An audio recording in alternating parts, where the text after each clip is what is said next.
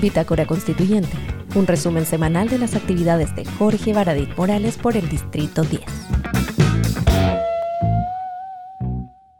Hola, ¿cómo están? Buenas tardes. A, primero al Distrito 10 y después, por supuesto, a toda la región metropolitana y a todo el país, porque somos constituyentes de nuestro distrito, pero también somos constituyentes nacionales. Tenemos que estar preocupados no solamente de llevar las inquietudes de nuestro territorio, sino también estar con los ojos muy abiertos para las necesidades de todo, todo el país. Esta semana fue mm, muy provechosa trabajamos muchísimo, de lunes a domingo y día incluso, como nos están viendo. Y quería aclararles a todos que Bitácora Constituyente es una de las herramientas que iremos implementando a lo largo del, proceso para mantener el contacto directo con, todos, con los que están eligiendo, con los que están eh, eh, pensando, con los que están deliberando, con los que quieren hacer preguntas directas al constituyente con eh, todos quienes quieran participar en este, en este proceso, por supuesto. Esto es una rendición de cuentas, es lo que nosotros hemos hecho en la semana y también comentarios de lo que, ha, de lo que ha estado pasando, de lo que ha ocurriendo, porque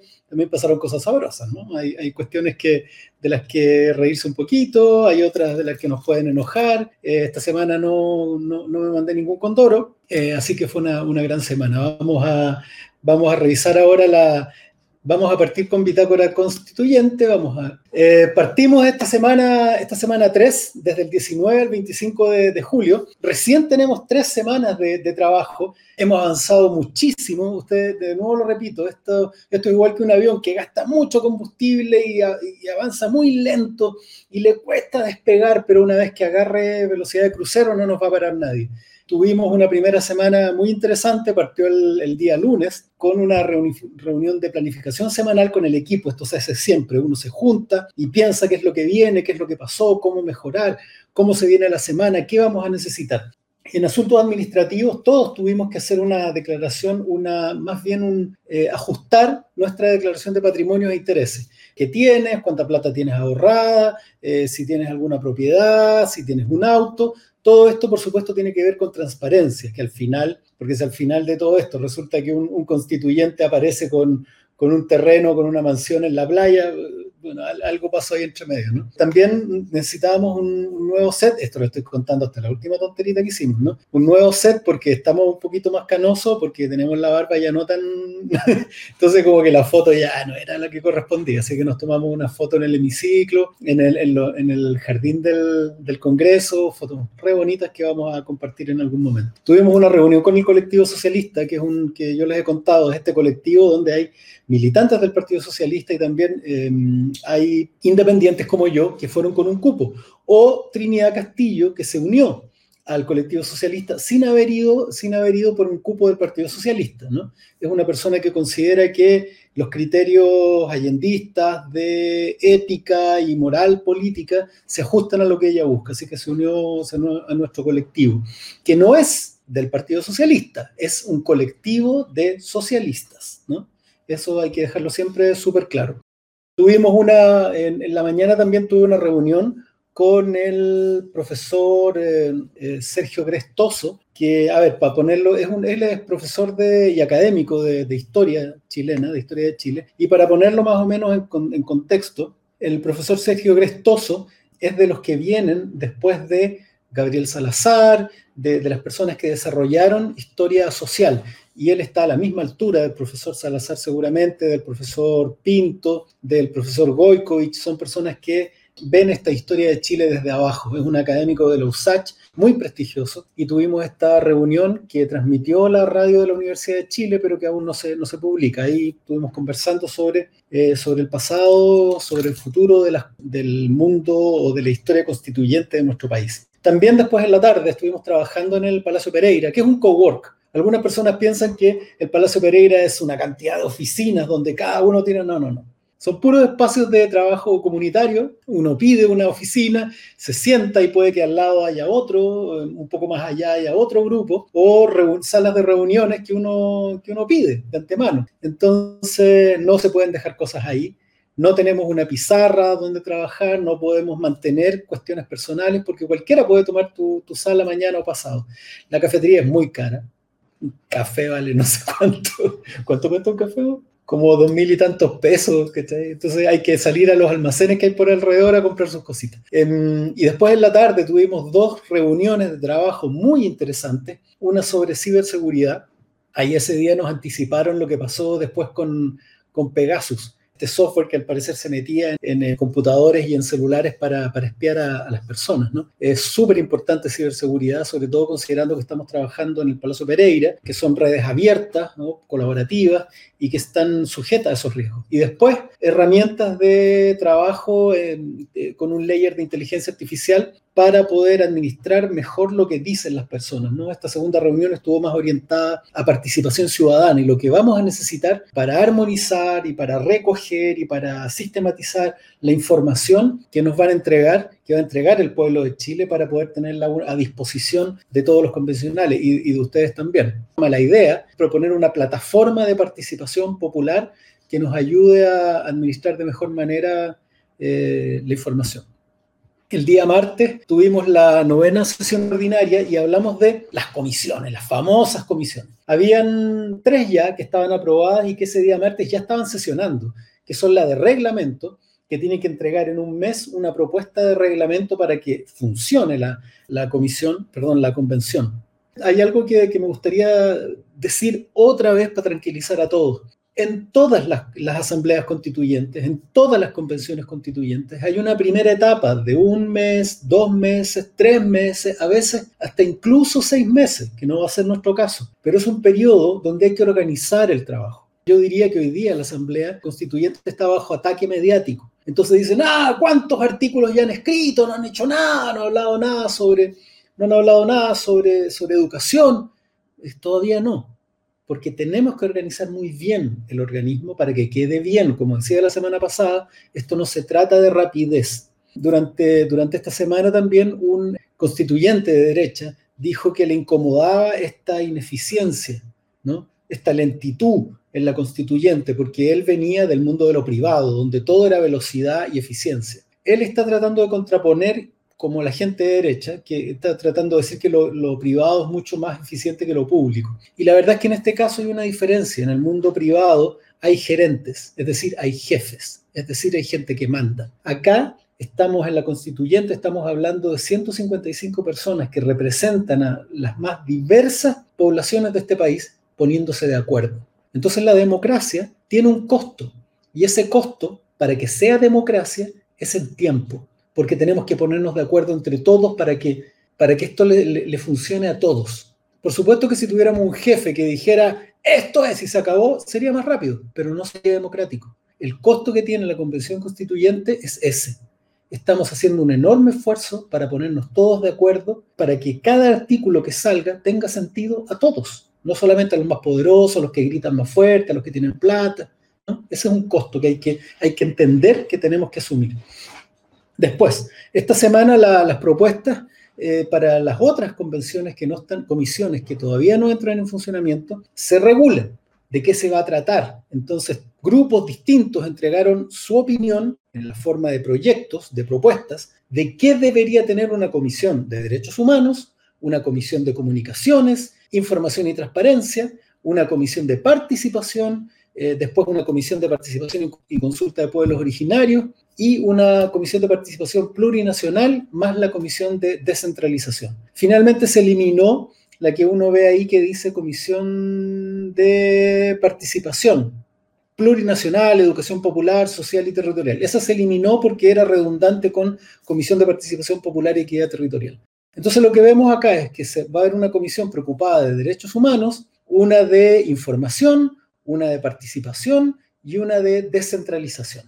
Es decir, descentralización se volvió tan importante que va a comenzar antes que otras, porque esta constitución se va a escribir para todos los chilenos, para los que están en Arica, en Tocopilla, en Palena o en Punta Arenas. Entonces es importante que cualquier cosa que hagamos en comunicaciones, en participación o en cualquier cosa, esté con un criterio de descentralización. Porque para que esto sea democrático, tiene que ser igual para todos.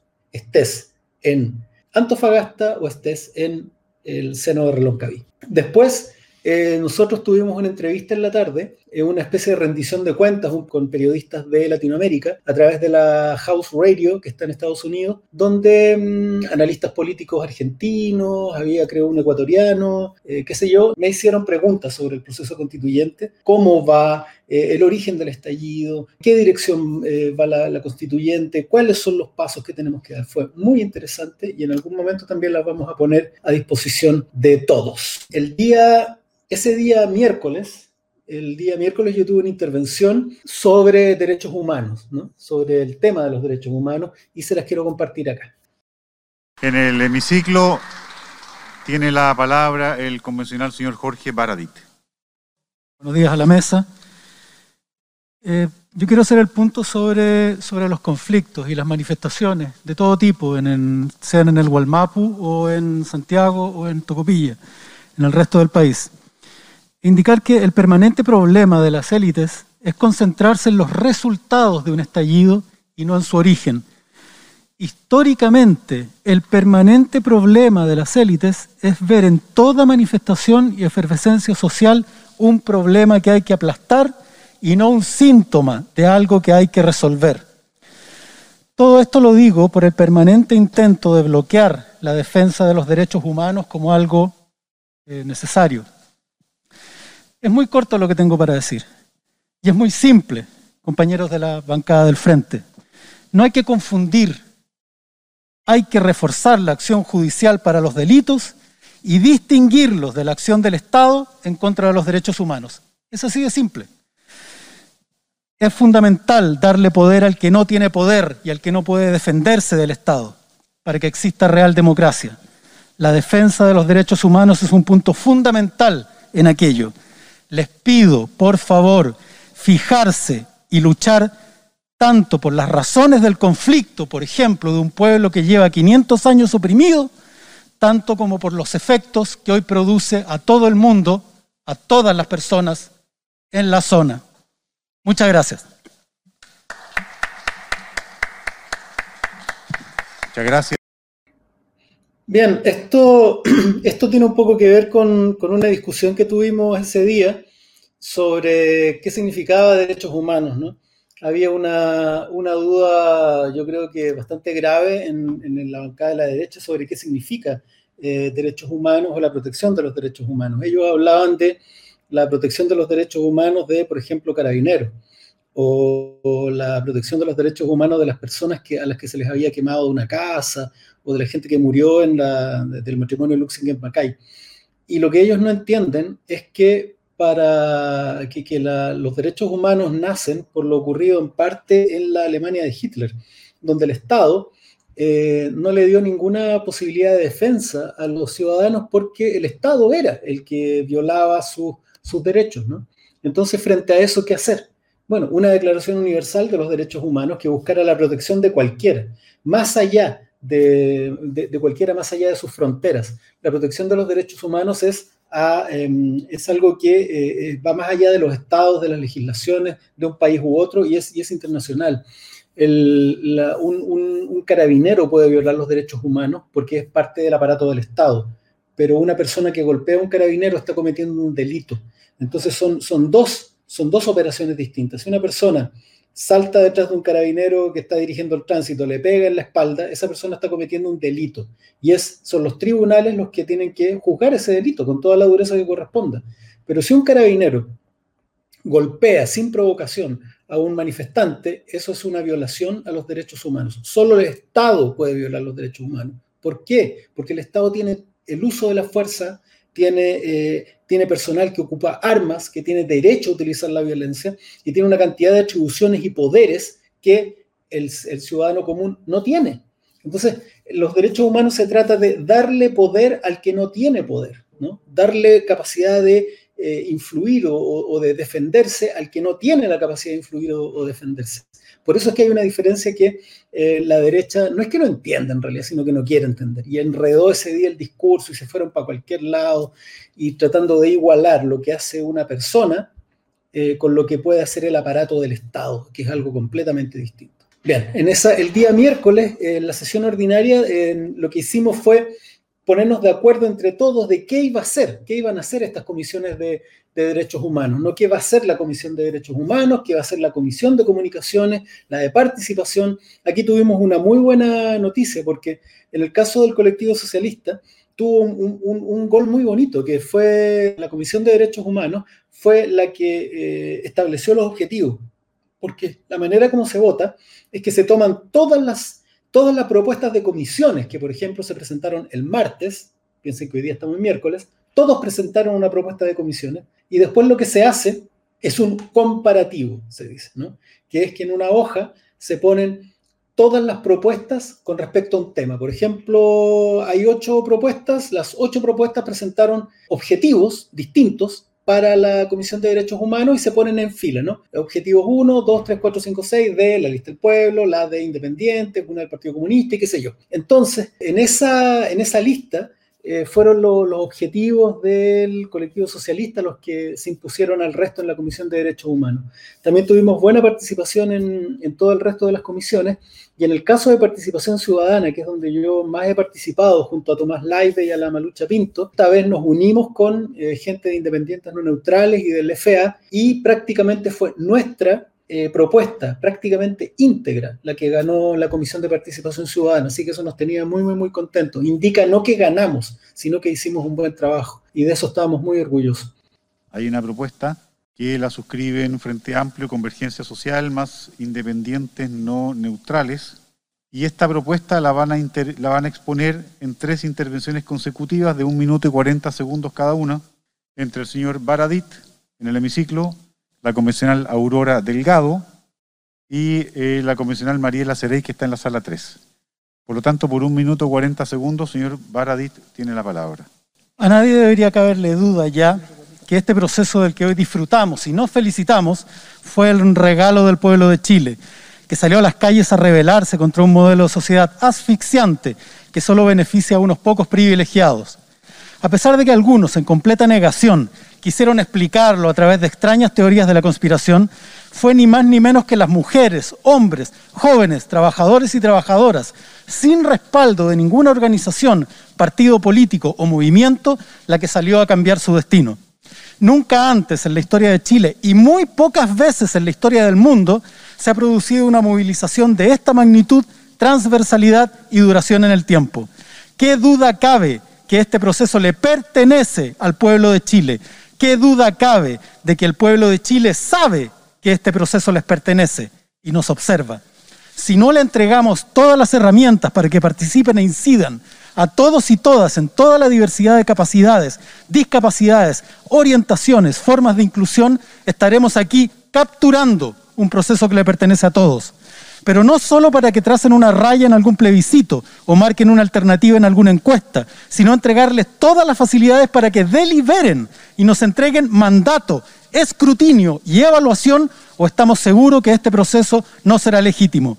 Incluimos la palabra popular y no ciudadana para incluir a adolescentes y privados de libertad y no incluimos a pueblos originarios porque consideramos que se merecen una propuesta completamente aparte. Ese es el espíritu que mueve esta propuesta.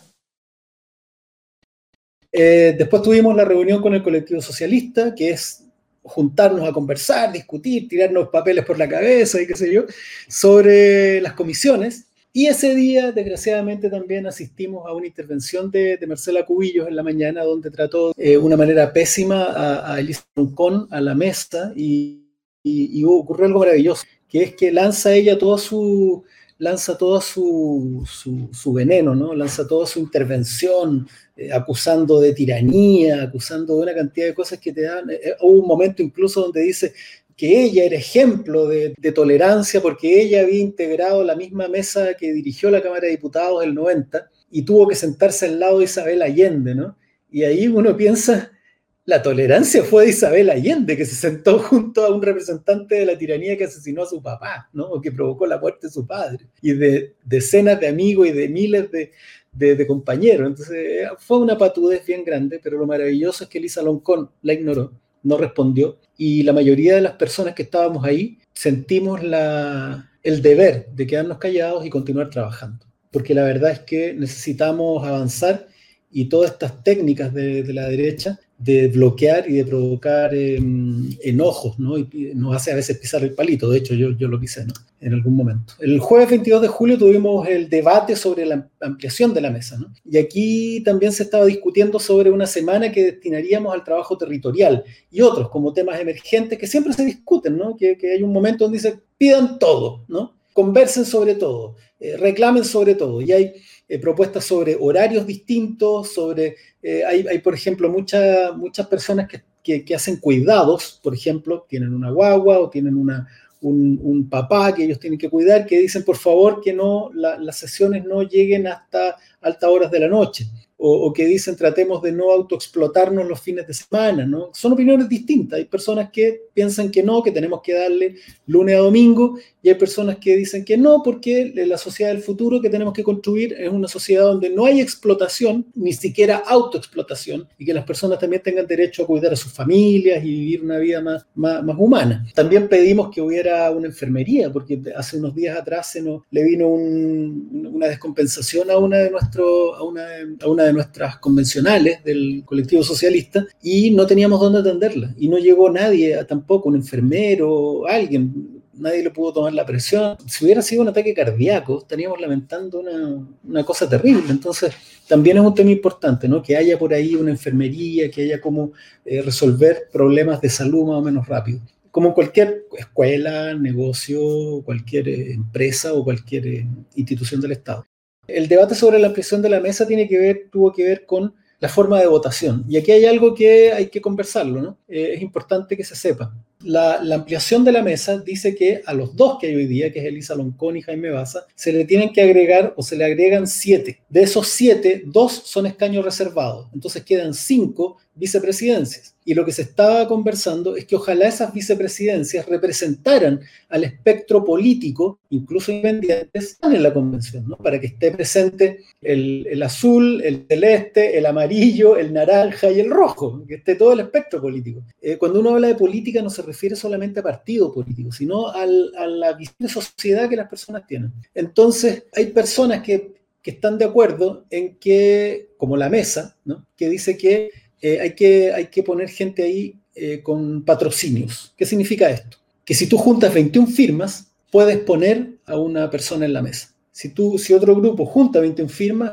puede tener a alguien en la mesa. Eso hasta completar 5, ¿no? Y considerando que los escaños reservados indígenas tienen, tienen su, su propia forma de llegar ahí. Hay un grupo que piensa que esa es la manera correcta, pero hay otro grupo que piensa que no, que esto se tiene que elegir uno a uno. ¿Por qué? Eh, se quiere que se haga una vez, ¿no? Uno por uno. Es decir, eh, elijamos al primero y todos votan. Y después elijamos al segundo, todos votan. ¿Qué ocurre con esto? Que como la derecha tiene 37 personas, nunca llegaría a poder tener un representante, porque el resto se podría poner de acuerdo para que en la primera votación votaran, por ejemplo, por un independiente no neutral, en la segunda por alguien del Partido Comunista, en la tercera por alguien del FA y así. Y eso impediría que la derecha tuviera, porque solo tiene 37, que no es poco, ¿no? Es una gran cantidad, de hecho es la bancada más grande que hay. Entonces, habemos personas que pensamos que todos tienen que estar representados, porque además en la mesa la derecha tendría que hacerse responsable. Si la dejamos fuera, van a estar reclamando, boicoteando y, no se van a ser nunca responsables de ninguna decisión. Y porque esta constitución tiene que ser eh, representativa de todos, de todos, y la verdad es que tener 37 representantes indica que hay una enorme cantidad de chilenos, nos guste o no, que votaron por ella. Lo único que le pediríamos a, lo único que nos gustaría, porque tampoco se lo pediríamos, pero lo que nos gustaría es que no pusieran a la Marcela Cubillo, ¿no? o que pusieran a la Tere Marino. Pero um, supongo que tendrán la suficiente sensatez como para poner a un Rodrigo Álvarez, gente mucho más, más sensata, más, con la que puedas dialogar. Pero el punto es ese. A mí, a mí no me parece. Yo siempre pienso que haría el Chicho, ¿no? Y el, y el Chicho en, en realidad nunca cerró un partido político, nunca cerró un diario, por muy desgraciados que fueran con él, nunca, nunca prohibió una organización de, de derecha, nunca tuvo, nunca tuvo estas actitudes excluyentes, antidemocráticas. Han sido en la historia de Chile solamente la, gente de derecha la que ha excluido partidos políticos, la que ha intentado destruir organizaciones que no piensan igual que ellos. Entonces, mi única idea en la cabeza es no seamos como ellos, no seamos como ellos. seamos sensatos, seamos eh, democráticos y aunque no nos guste, eh, ellos representan a una cantidad de chilenos importantes y encuentro que es antidemocrático excluirlos de la, de la, representación, aunque nos duela, ¿no? Aunque nos duela. En fin. También conversó sobre la semana distrital, que le llamamos semana territorial, porque no solamente en el distrito, como somos representantes nacionales también, ¿no? Y sí, Sam pregunta si hay alguna pauta de trabajo como adelanto. La, vamos a ver también, aunque todavía no ha llegado, pero más o menos sabemos de qué se va, de qué se va a tratar. Ahora tengo acá mi, propio eh, voz en off. Tenemos una intervención para la semana territorial de qué significa esto, ¿no? Entonces, adelante con ese video. Enseguida, en el hemiciclo, tiene la palabra el señor Jorge Baradit. Muchas gracias a la mesa, la mía presidenta, el vicepresidente Jaime. ¿Qué duda cabe que el corazón de este proceso constituyente es la participación popular? El pueblo de Chile sabe que este proceso le pertenece y nos está esperando. Estoy seguro que las herramientas que desarrollaremos en la Comisión de Participación serán un ejercicio, un campo de pruebas para el Chile que viene, un país construido desde abajo, tal como, lo soñó nuestro presidente Salvador Allende cuando dijera que el pueblo por primera vez entienda que no es desde arriba, sino que deben hacer de las raíces mismas, de su propia convicción, la carta fundamental que le dará su existencia como pueblo digno, independiente y soberano. La semana territorial hay que defenderla. Es fundamental regresar a las bases que en estos precisos instantes ya deliberan hace un año o más junto a nosotros en un caudal constituyente que debe tener curso, entrar a esta sala y empaparnos con su mandato popular. Es parte de nuestro trabajo y de nuestro deber salir a escuchar lo antes posible Celebro la decisión de la mesa de ponerla en tabla y celebro que nos dé el espacio, pero es también fundamental dejar establecidas y funcionando las comisiones, ojalá antes de la segunda semana de agosto, para prepararnos para organizar y exprimir esta semana. Sobre todo a nombre de nuestros compañeros y compañeras de regiones, que deben coordinarse con mayores dificultades que nosotros. Apruebo con profundo orgullo la propuesta de la mesa. Si concretamos el anhelo de construir un país en estado constituyente que haga sentir su voz en estas paredes, habremos honrado el mandato entregado. Hay que aquilatar su profundidad histórica.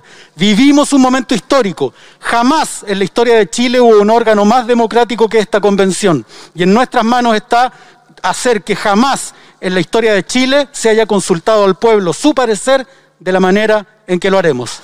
Muchas gracias. Ahí está claro más o menos qué es lo que, es lo que pensamos nosotros sobre, participación, ¿no? Y también sobre democracia. Hay que, hay que entender que la democracia es para todos, nos guste o no. Aquí Patricia Oliva nos, nos dice, no se vale abstenerse. Digan sí o no. Para votar, eh, fueron elegidos para votar, no para abstenerse. Hay una discusión al respecto. ¿eh? Yo también estoy de acuerdo en que no, nos eligieron para, votar. Yo no me he abstenido nunca, he votado en, todos los, en todas las votaciones, pero también entiendo que de pronto alguien pueda encontrar que ninguna de las dos alternativas le gusta y se abstiene.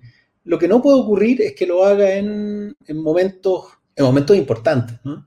no creo que alguien se pudiera abstener si estamos discutiendo el agua. Y, tampoco creo que alguien se, debiera abstener tanto, como algunos que han llegado casi a un tercio de las votaciones absteniéndose, tampoco creo que sea así.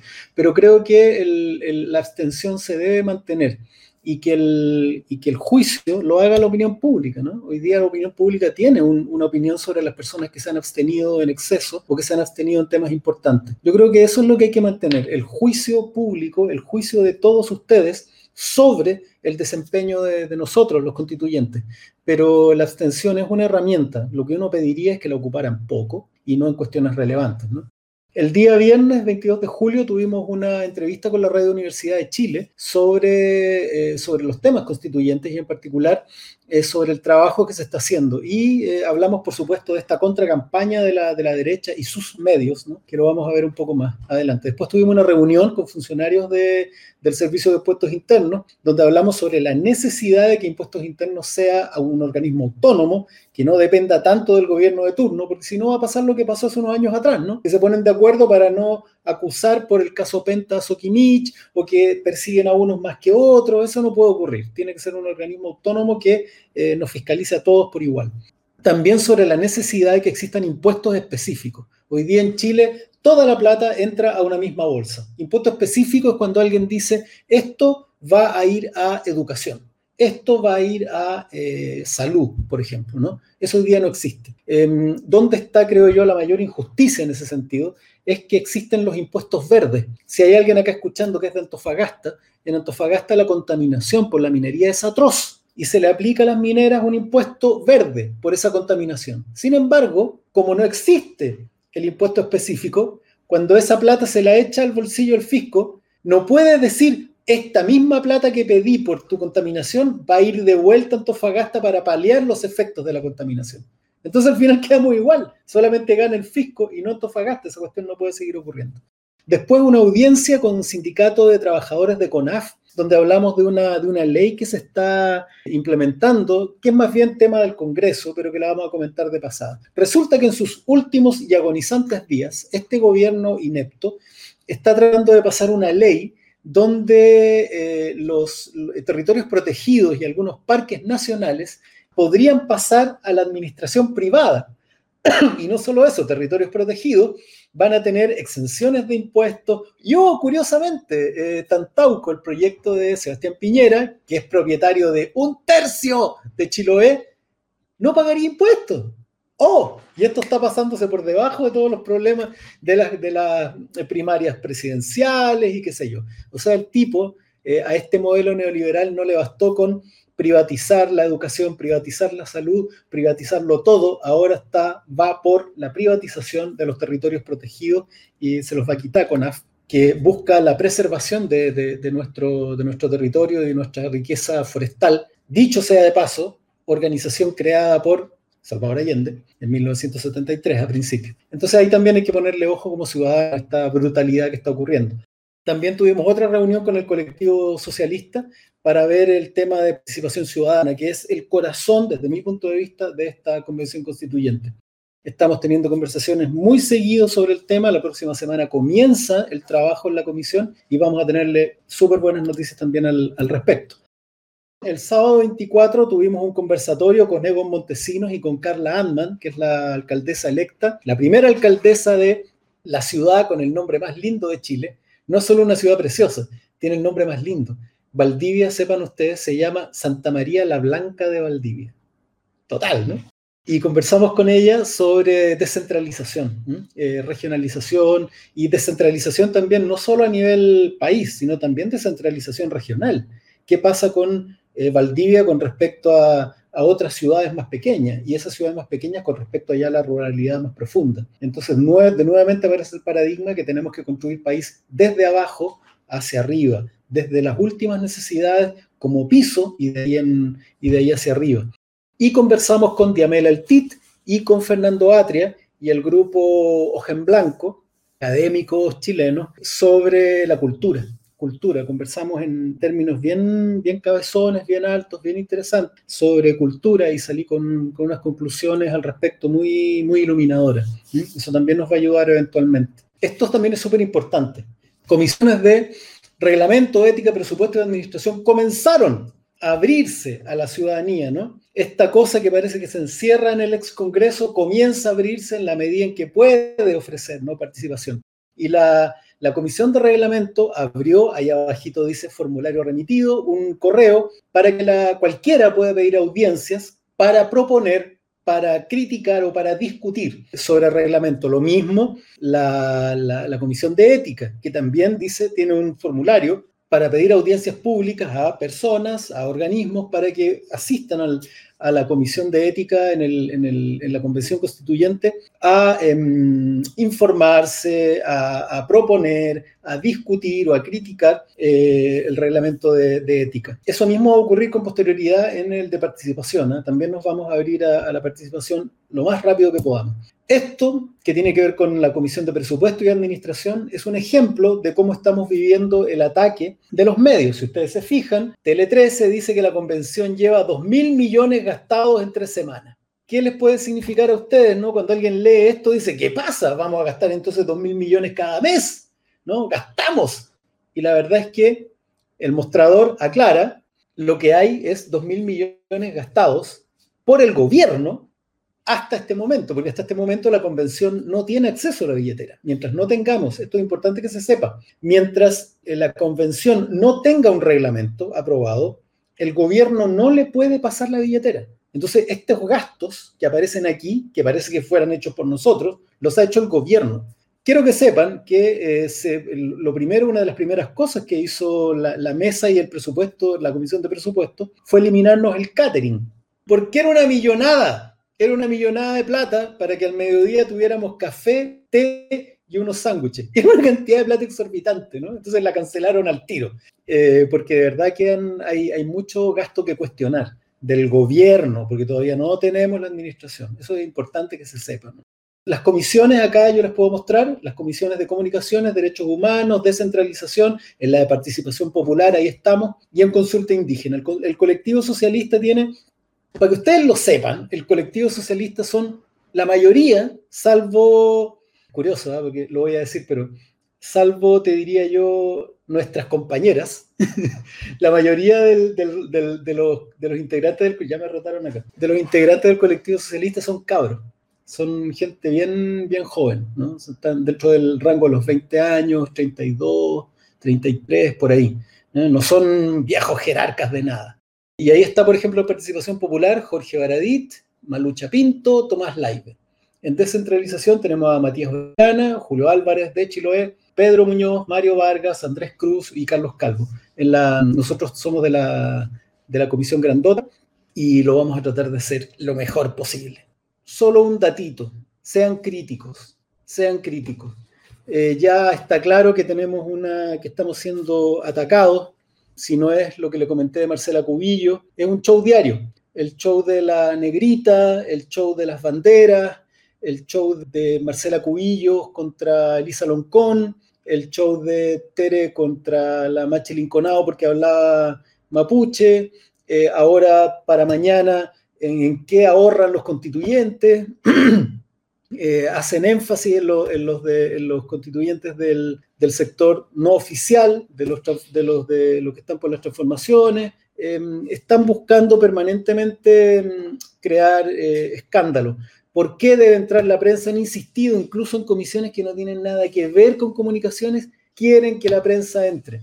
Eh, insisten en todas las intervenciones y la verdad es que la única razón es que como todavía no hay comisión no se ha definido no se ha llevado a votación, pero para que entendamos qué significa que la prensa entre, me gustaría mostrarles un video de la neta, que de, paso, dicho sea de paso, la recomiendo, ¿no? Arroba la neta en Twitter, para informarse de todo lo que está pasando paso a paso en la convención. Vamos con el video. Tú hoy día tienes a la derecha en el Congreso diciendo, no se transmita por televisión nacional nuestro poder constituyente. No es el poder constituyente del país de al lado, es el poder constituyente que está discutiendo legítimamente las reglas del juego de una próxima constitución y el canal público no lo transmite. Y la bancada de derecha dice no queremos la transmisión, pero a su vez dicen queremos que entren los periodistas.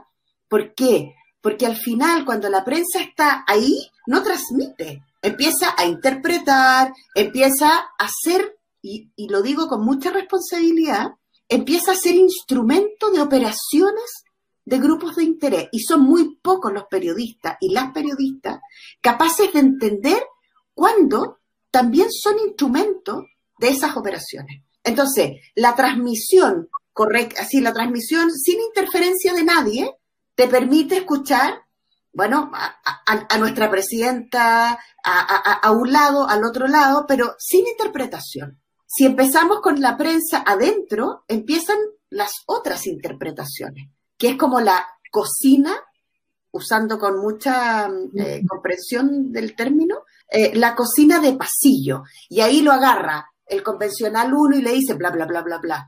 Y, y, la exclusiva y le cuenta. Entonces, son dos coberturas súper distintas. Lo que vemos acá entonces es la razón, ¿no? Porque, ¿qué pasa? Hoy día hay un canal que transmite 24/7, por decirlo de alguna manera, ¿no? Todas las, las sesiones, las transmite todas y las transmite de manera neutra, ¿no? Como, dice, como dicen ahí en la neta, neutra. Esto es lo que dijo y además lo que dicen todos, lo que dice la derecha, lo que dicen los del medio, lo que dicen los demás allá, de todos. ¿qué va a hacer la prensa? Va a elegir. Va a elegir mostrar una o la otra. ¿Y en función de qué? De su línea editorial. ¿Y quién paga su línea editorial? En el caso del 13, el dueño es Luxich, como para que vayamos tomando el peso, ¿no? ¿Quién, quién, va a tomar esa información? El Mercurio. ¿Quién va a tomar esa otra información? La tercera. ¿Son confiables a esta altura? No. Entonces, ¿qué es lo que decide la mesa hasta el momento? Entreguemos una visión neutra. Ni la de uno ni la de otro, una neutra. Se pidió que TVN, su señal 2 de TVN, que eh, pudiera transmitir. Acá, por ejemplo, ustedes pueden eh, elegir, En multimedia, en la página, tienen a disposición todas las sesiones, las que están ocurriendo, las que hubo y las que habrán. Tienen formas de acceder a cada una de ellas, los segmentos, a, estar informados, pero de manera neutra.